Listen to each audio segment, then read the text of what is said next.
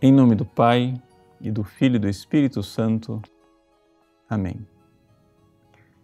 Meus queridos irmãos e irmãs, nós hoje lemos o Evangelho de São Mateus, continuando o Sermão da Montanha, em que Jesus comenta a respeito da lei do talião, ou seja, a famosa lei do olho por olho, dente por dente. Algumas pessoas não entendem por que essa lei é chamada de talião. Bom, em latim, talio, talionis vem de tal, ou seja, tal e qual, igual. Ou seja, assim foi a ofensa, assim deve ser a punição. Uma punição proporcionada. No Antigo Testamento, esta lei tinha sido colocada como uma orientação para os juízes. Ou seja, uma pessoa comete uma ofensa social.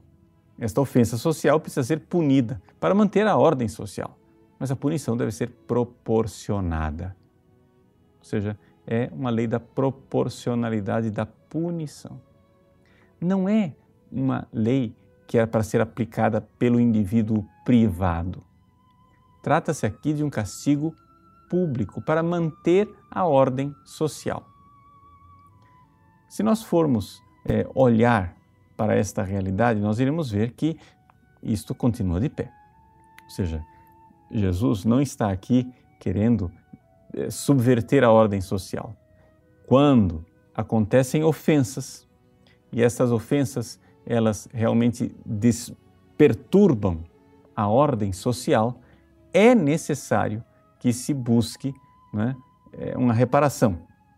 É evidente que nós não vamos cair aqui num justicialismo estrito, é? porque isso também iria desagregar a sociedade.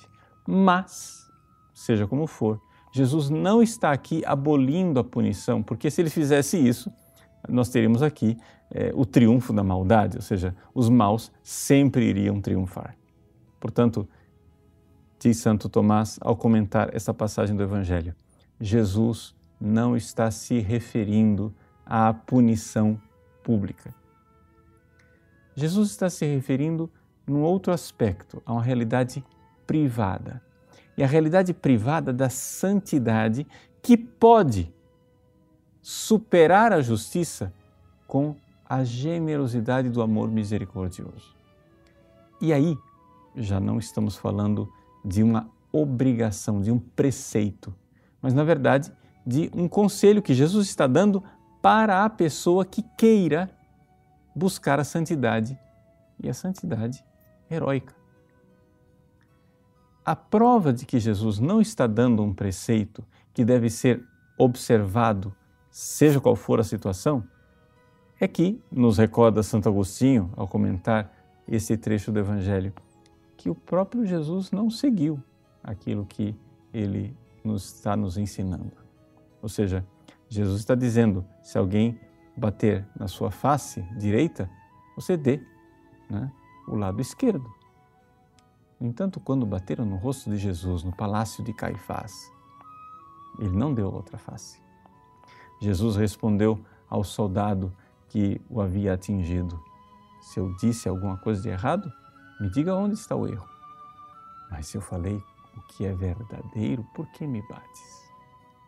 Então, não se trata aqui, evidentemente, de uma regra para ser seguida no âmbito da sociedade, porque a sociedade precisa deter a maldade com a punição, e nem se trata de uma regra a ser seguida estritamente pelo indivíduo.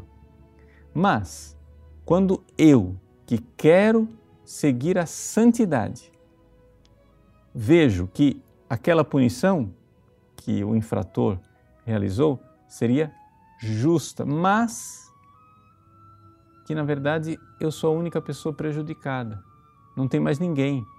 A minha família não está sendo prejudicada, a sociedade não está sendo prejudicada, somente eu é que seria o prejudicado. Então, se isto não está perturbando a ordem social, eu posso, eu tenho o direito de então fazer um destes atos heróicos de santidade em que eu dou a outra face.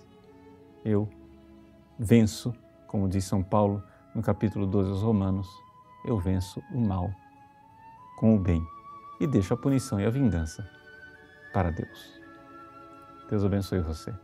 Em nome do Pai e do Filho e do Espírito Santo. Amém.